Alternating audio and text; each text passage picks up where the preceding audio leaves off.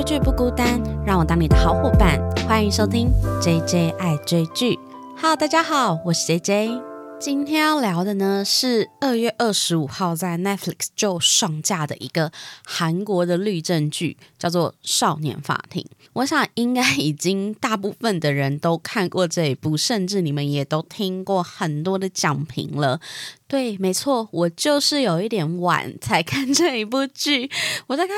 过了一周左右吧，我才看。其实呢，我最近真的觉得，其实这一次回归之后，我有一个很大的感触，不知道大家有没有人发现？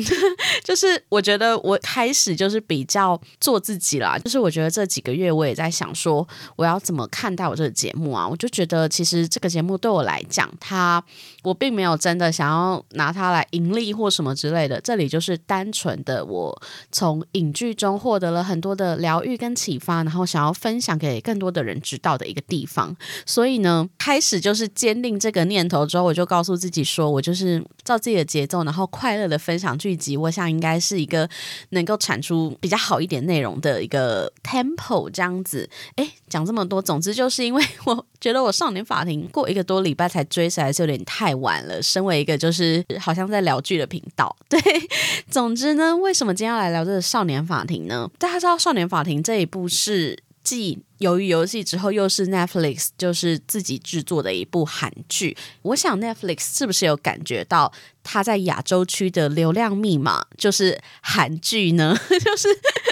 就是一些口味比较重，然后比较沉重一点的韩剧这样子，蛮多的制作内容一直出现这样。那其实这一部《少年法庭》，我想如果有看过的人啊，呃，它目前是一次十集都全剧集直接上架，所以呢，如如果不想要追那些昂档剧的，很欢迎可以点开这个《少年法庭》。可是你要做好一个心理准备，就是你看完的心情呢，并不会太好。没错，因为其实我《少年法庭》也没办法一次追完，因为我觉得对我来讲有一点沉重啦。我先来小小简介一下它的故事好了。那其实这部剧呢，光是看到它的女主角，我就非常非常想要追了。为什么呢？这个女主角呢，就是由韩国非常厉害的女演员金惠秀所主演的一个角色，叫做沈恩熙。她是少年法庭里的这个合议庭右陪席法官，就是大法官旁边左右还会有陪席法官这样子。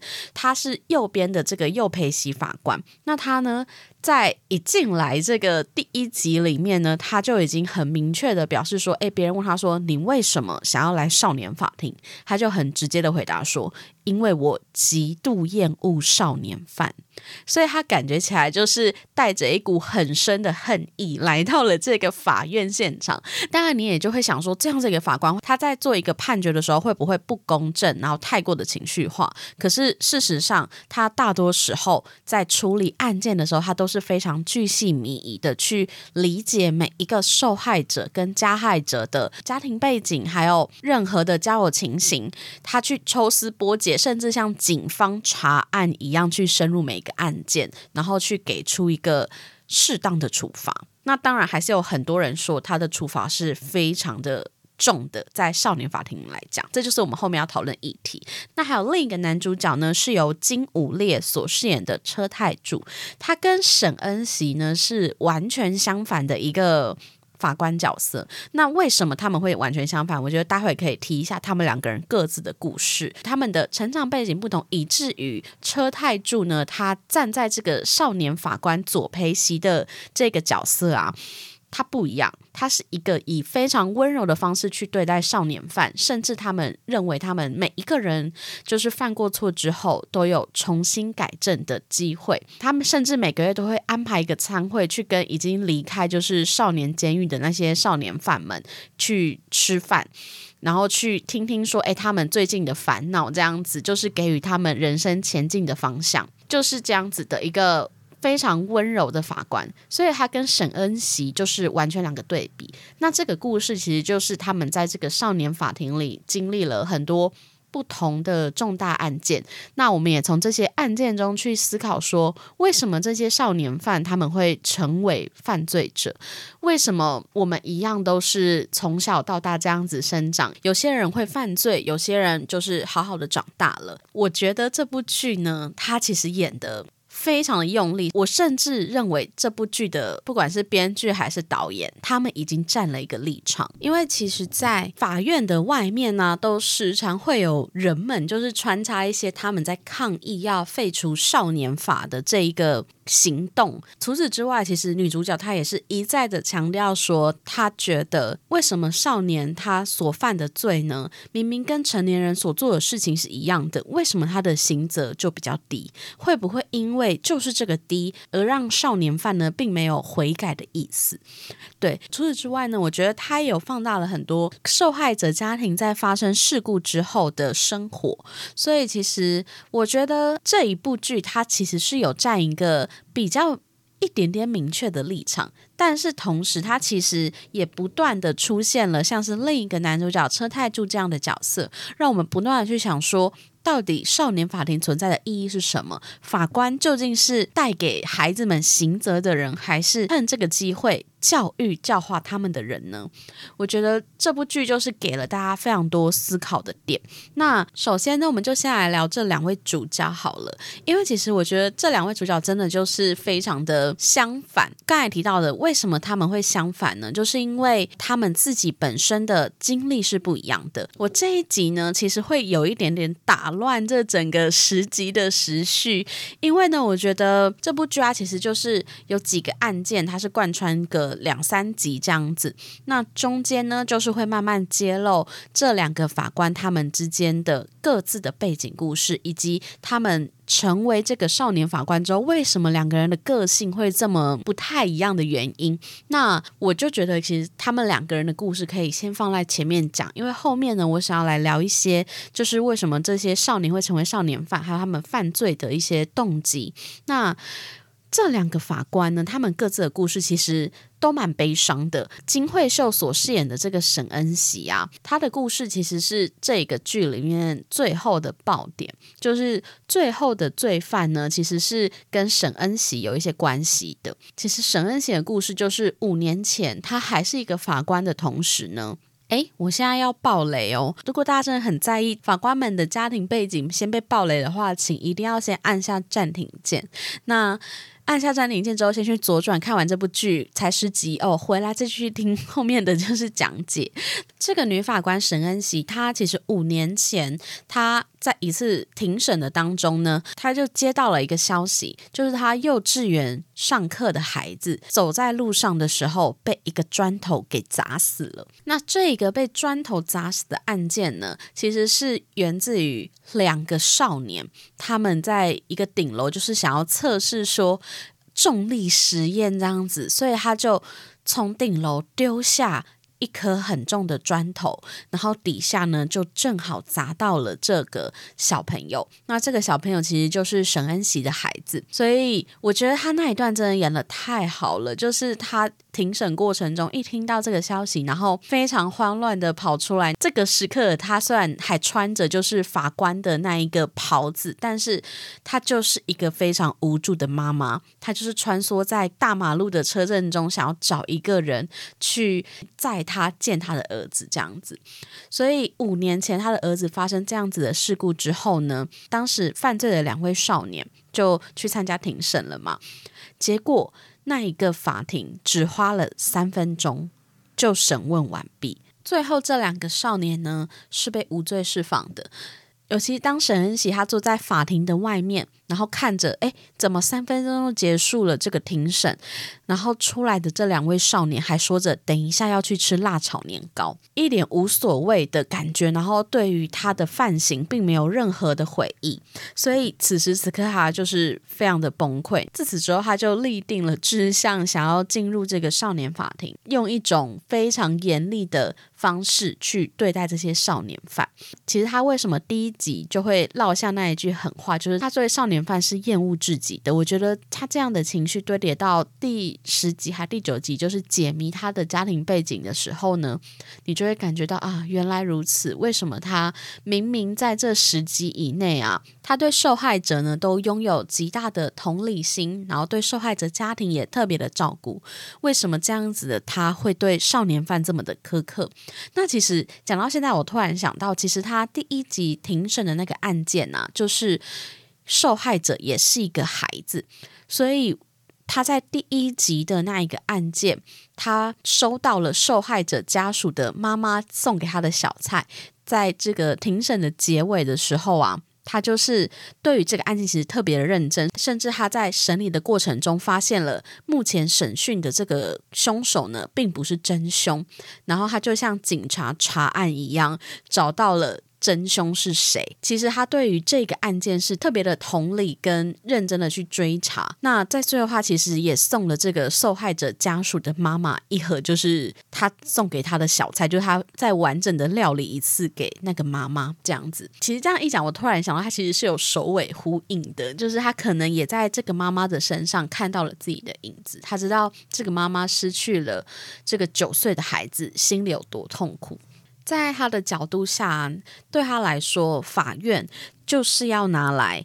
用最大的刑责导正少年犯的地方。那另一位男主角呢，就是。车太柱，车太柱，他其实他的背景其实也蛮悲伤的，因为他其实从小呢是在家暴的环境中成长的。那最后他就犯下了就是杀害自己的爸爸未遂的这一个案件，那他就成为了少年犯嘛。可是，在他少年犯的途中呢，有一位法官在他不断的再去做坏事的当下，有一位法官非常的温暖。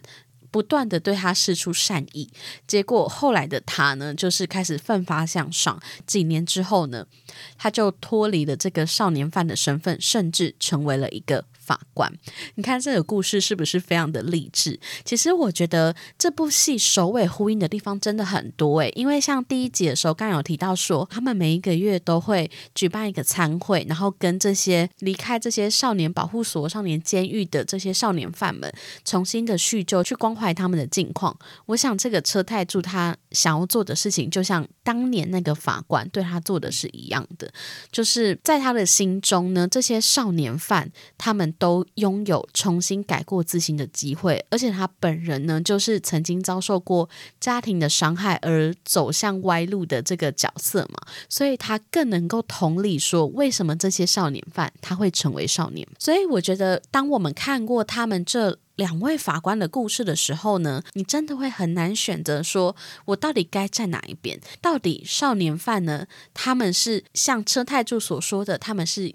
有改过自新的机会，还是像沈恩熙所认为的，他们是永远不可能悔改的？我觉得这部剧集其实到了第十集的时候，它似乎就是在抓一个平衡点。我们就会看到沈恩熙跟车太柱他们时常在法院的外面那个有点像吸烟区的地方，开始在那边沟通，就是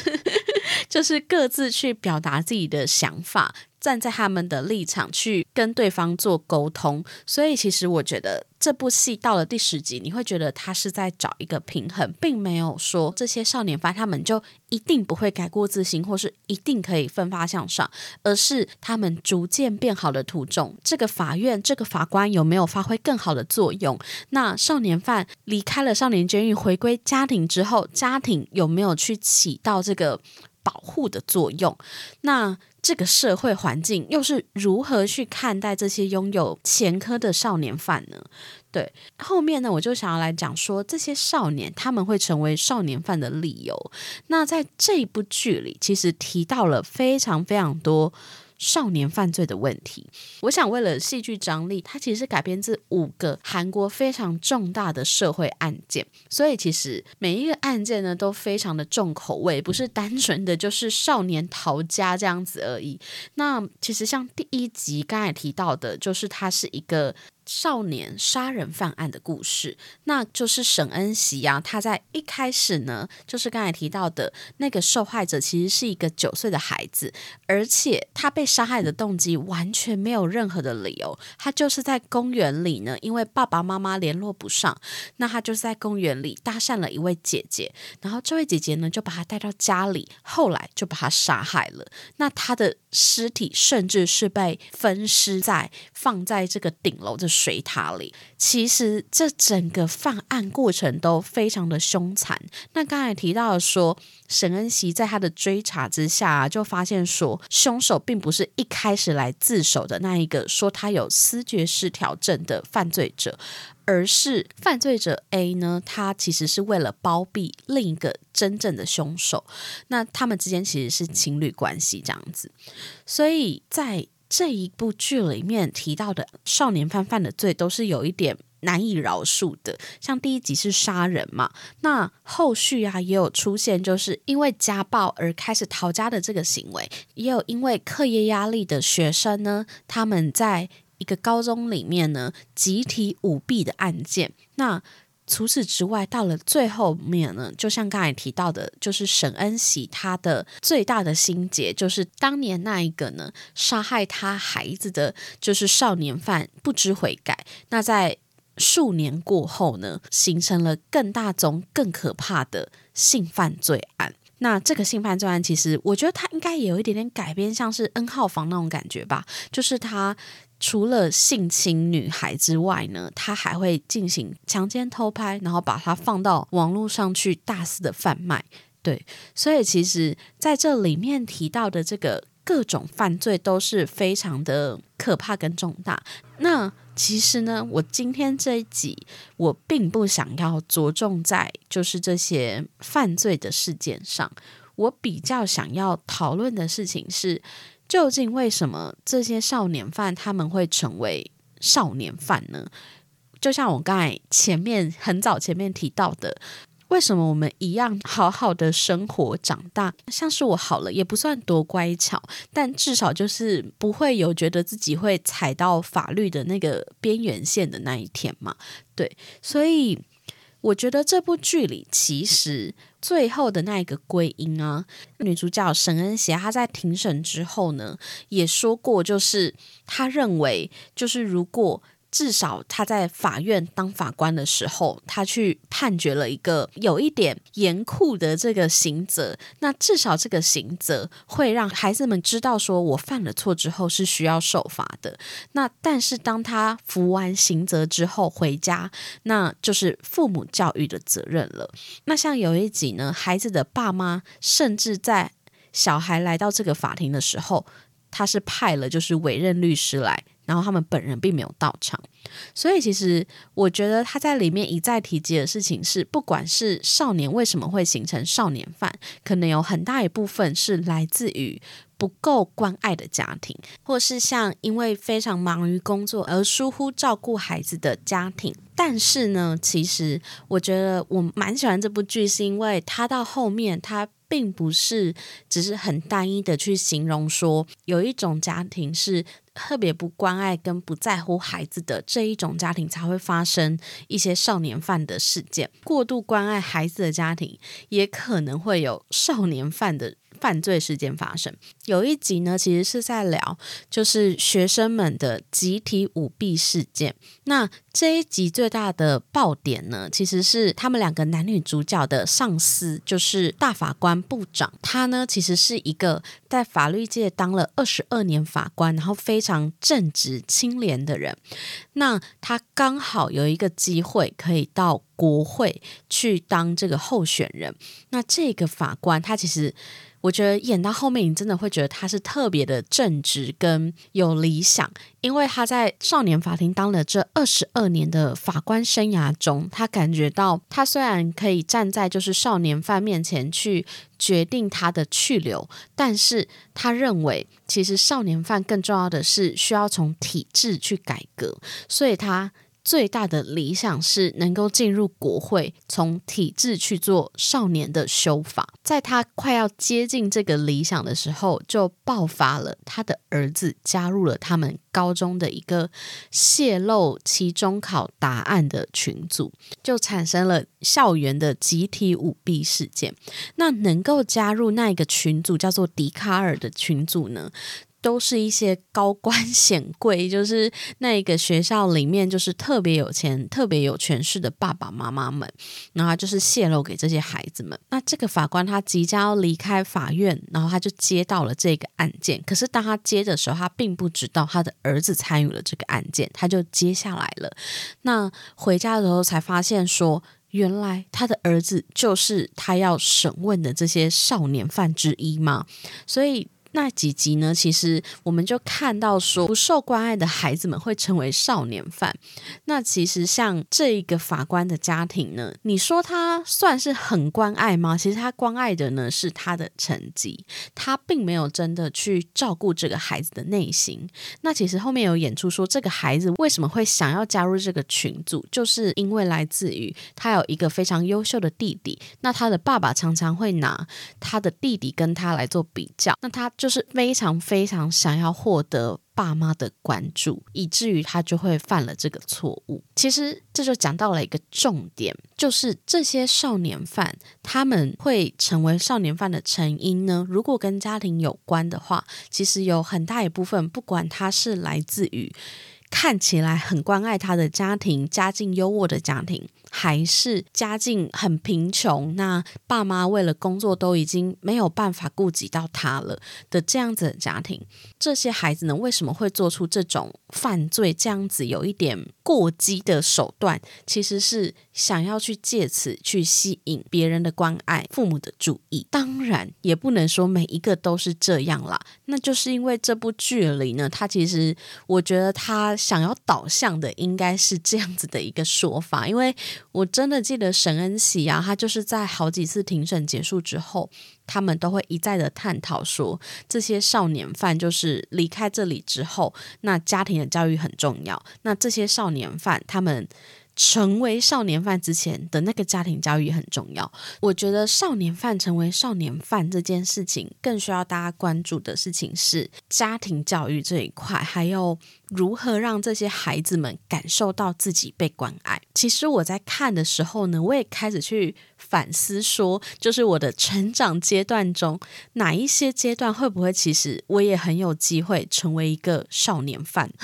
怎么样的家庭教育才叫做能够不？让孩子走偏的呢？其实我非常非常有一点点不能够接受的事情是，当然就是为什么少年犯的这个少年法则同样是杀人，少年就会判的比较轻。那因为在法律上，大家就是认知说你未成年，你的判断能力并不够成熟，所以其实我们都应该要给少年多一点的机会。那当然，我们就回想说，我们十八岁以下的时候，的确非常容易受到同才呀家。庭还有校园环境的影响，有时候我们做的那一个决定，并不真的是我想要的。我觉得那个我想要的，其实是一个很抽象的概念。就是小时候当然会觉得说，哦，这是我自己选择的。可是你长大的时候，你会感觉到你小时候的自己，其实真的是还蛮容易受外界影响的。那当然，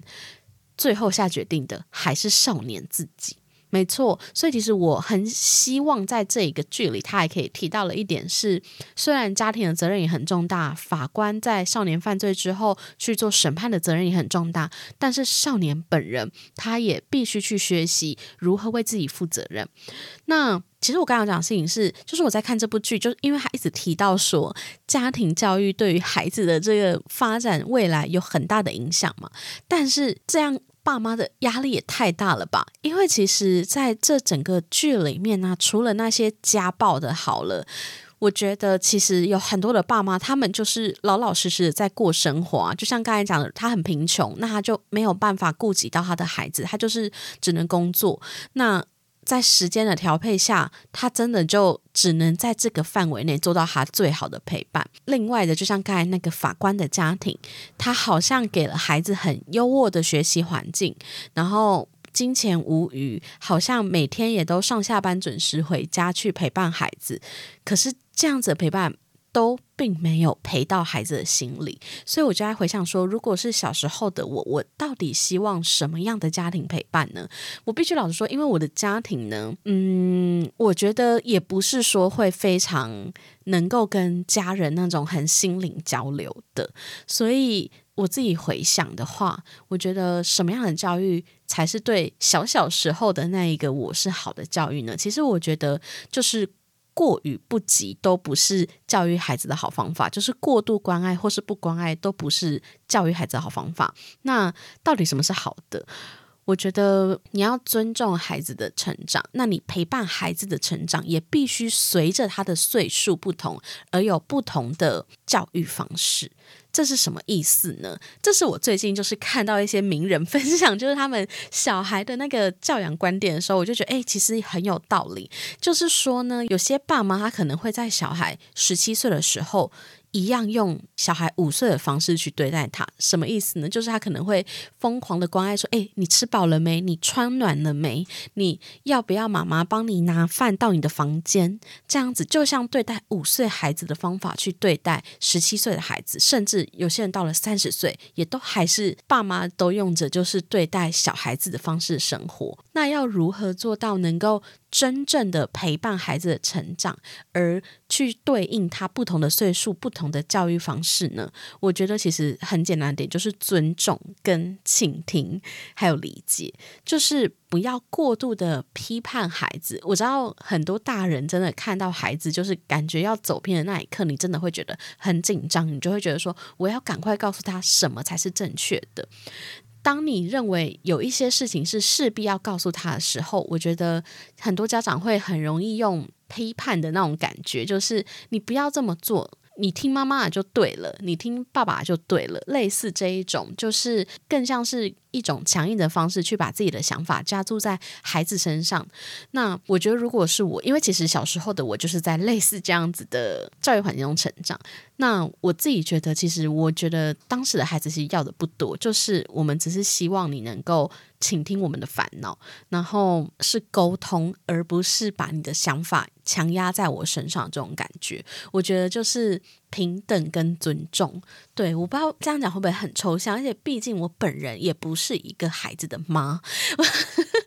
我就想说，我只能站在就是小时候的我去同理这一些我在剧中看到的孩子们，因为我本人也当然也是一个单亲家庭嘛，我有提过，所以如果要走偏的话，好像也不是不可能。可是我必须说，我真的是很感谢，就是我家人虽然他们没有办法像我刚才提到用沟通理解的方式去给予我就是教育，但是他们是给我很。大的关爱的，而这个关爱有有送到心理，以至于就是我还是在一个爱中成长。所以我觉得，如何跟孩子教育，并没有一个公式，而是你要针对每一个孩子去做不一样的沟通、倾听、理解、尊重、陪伴，就是去同理他人。对，哎，为什么聊到这么远呢？就是我觉得这部戏里其实提到了很多少年犯罪，但是他也花了很大的篇幅呢，从沈恩熙还有男主角车太柱的角度去理解少年犯心里在想什么，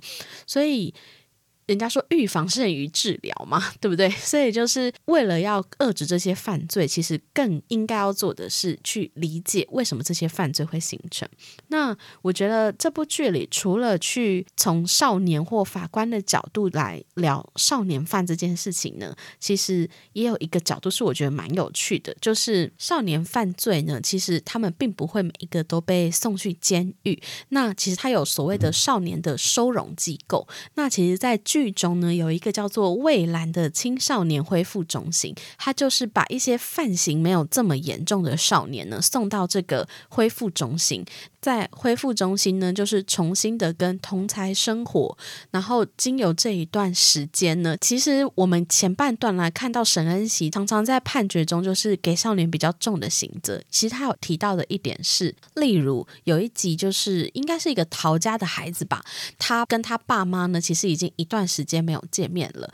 那在有一次。判决里面呢，因为这个孩子其实犯行并没有真的很严重，他并不需要一定要进到就是服刑的这个阶段嘛。那他就是把他判到收容机构，先去重新的生活。那为什么要这么做呢？就是因为刚才提到那个孩子其实已经逃债一阵子了。那他逃债的原因呢，来自于爸爸在妈妈过世之后就是疯狂的酗酒这样子的一个过程，所以他就想要逃离开家里。那其实当他把孩子送到这个收容机构的时候，其实也是给少年犯跟他的爸爸之间一个缓冲期。那在这个缓冲期，爸爸就可以去酒精乐界的一个中心，那去重新的回归生活，也给少年犯呢，他重新的在收容中心之中呢，有一些思考的空间。对，所以其实有时候少年犯的那个刑责，并不如我们。眼中看到的，他就是一个很严重的判刑，而是他其实也给这个家庭一个缓冲期间。那也许过了这个缓冲期间之后，他们更能够就是重新的接纳彼此。对，所以其实刚才提到的呢，就是有一个青少年的收容机构的角度去看这个少年犯。那这个青少年收容机构里面呢，有一个妈妈呢，她青少年智商的一个讲师，那她也开设了一个。叫做蔚蓝的青少年恢复中心。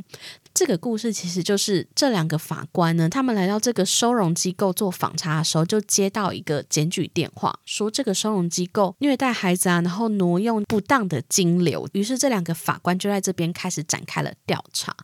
来的这个收容机构的少女们呢，都一一的去说这里面的这个主任就是对他们多不好。后来事实证明，其实他们说的是谎言。那其实，在故事的最后呢，这一段故事其实演的蛮长的，就是后来还有牵扯进收容机构的女儿对这些少年犯大发飙，然后把他们赶出去的一段故事。但其实我觉得这个故事里面有一个特别想讲的事情是。当那个收容机构的主任啊，发现说他被这些少女们有一点诬陷的状态下，他并没有真的生气。他知道说，其实这些少女只是在跟他抗议，因为他其实对这些少女都非常好，并没有发生那些少女们说的虐待他们的事件。那为什么他们要这样子诬陷他呢？就是因为这个主任不给他们就是在收容机构抽烟，对。就是这么简单的一件事情，所以。大家就感觉得出来说，他对这些少年犯其实算是尽心尽力，为他们准备三餐，然后给予他们新的生活，甚至他为了安抚周围的居民，因为其实当这个主任他就问这两个法官说：“你们猜猜这个收容机构花了多久的时间才建成的？”他们说应该一两年吧。他说不是四年。为什么四年呢？因为大家可想而知，如果你现在要在家里要开一个就是容纳少年犯的收容机构，而且他们还可以自由的行动，这些居民是不是多少都会有一些抗议的行为？我觉得这不是说歧视啦，就是因为不了解，所以你就会感到害怕。所以这个主任在做的事情是，当这个收容机构完成之后呢，他就定期的安排这些少年犯们去跟这些旁边的邻居，可能帮他扫扫家里啊，然后陪伴这些老人们下下棋啊，来消除他们对于这些少年犯的偏见。对，所以其实站在这个收容机构的角度，他是第一线面对这些少年犯的人，你就知道他有多难。就是他这么尽心尽力，不只是照顾他们的起居，然后还努力的想要去打破其他人对他们的偏见，这样子的行为，结果最后这些少女们因为。不能抽烟，而在法官面前就是有点诬陷他的言语出现，所以那个主任就是速度，就是觉得身为第一线的收容机构，其实是非常非常难的。他到底应该顺着这些少年犯们走呢，还是应该要坚持去做他认为对的事情？对，所以其实我觉得这部剧啊，不止探讨少年犯，也从少年机构的角度去重新审视这一个少年法存在的原因，还有对于少年犯的后续处置，到底什么样才是最好的？我觉得其实，在结局中啊，他就是。最后一个审判呢，就是沈恩熙面临到就是重新审问五年前那一个害死他孩子的少年犯，因为这五年呢，这两个凶手并没有因为当初这一个审判而知错悔改，而是更加的变本加厉。在五年之后呢，他从一个无知的小少年，然后想说只是拿个砖头测试一下重力实验这样子丢下去的。比较天真一点的小少年呢，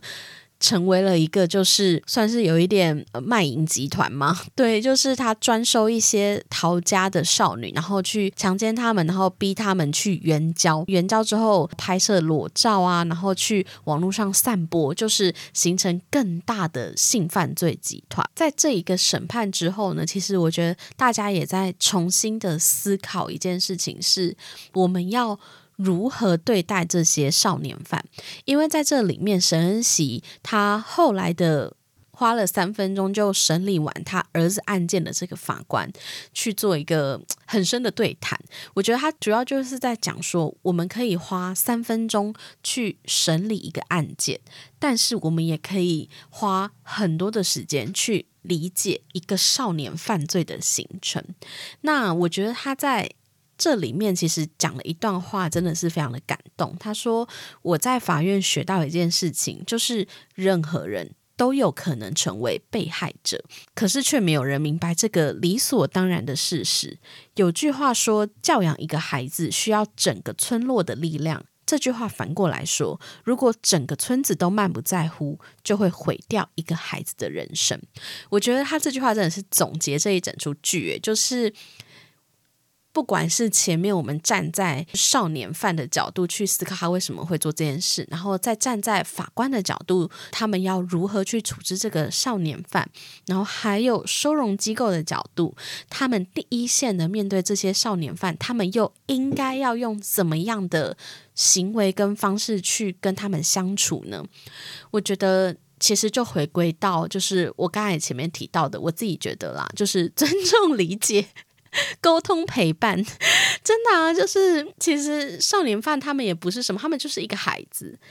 那不管是孩子好了，我觉得其实现在我长大之后，我也很希望人与人相处就是这样子啊，就是尊重、沟通、理解、陪伴这样子，就是一个口号，没有啦。我觉得其实这部剧啊，就是看到最后，除了很沉重之外呢，你就是会不断的去审视这一整个。少年法存在的意义，然后还有这些少年他们到底是怎么走到这一步的？